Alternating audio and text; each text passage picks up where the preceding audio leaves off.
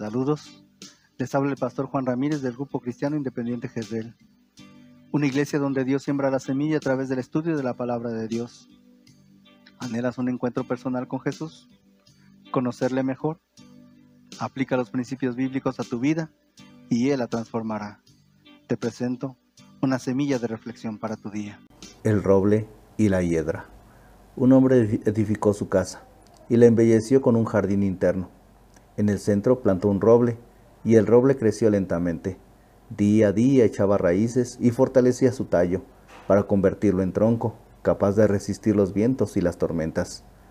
Junto a la pared de su casa plantó una hiedra y la hiedra comenzó a levantarse velozmente. Todos los días extendía sus tentáculos llenos de ventosas y se iba alzando adherida a la pared. Al cabo de un tiempo la hiedra caminaba sobre los tejados. El roble crecía silenciosa y lentamente. ¿Cómo estás, amigo roble? preguntó una mañana la hiedra.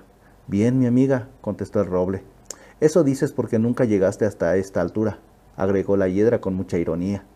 Desde aquí se ve todo tan distinto. Y sabes, a veces me da pena verte siempre allá en el fondo del patio. No te burles, amiga, respondió muy humildemente el roble. Recuerda que lo importante no es crecer deprisa, sino con firmeza. Entonces la hiedra lanzó una carcajada burlona, y el tiempo siguió su marcha. El roble creció con su ritmo firme y lento. Las paredes de la casa envejecieron. Una fuerte tormenta sacudió con un ciclón la casa y su jardín. Fue una noche terrible. El roble se aferró con sus raíces para mantenerse erguido. La hiedra se aferró con sus ventosas al viejo muro para no ser derribada. La lucha fue dura y muy prolongada.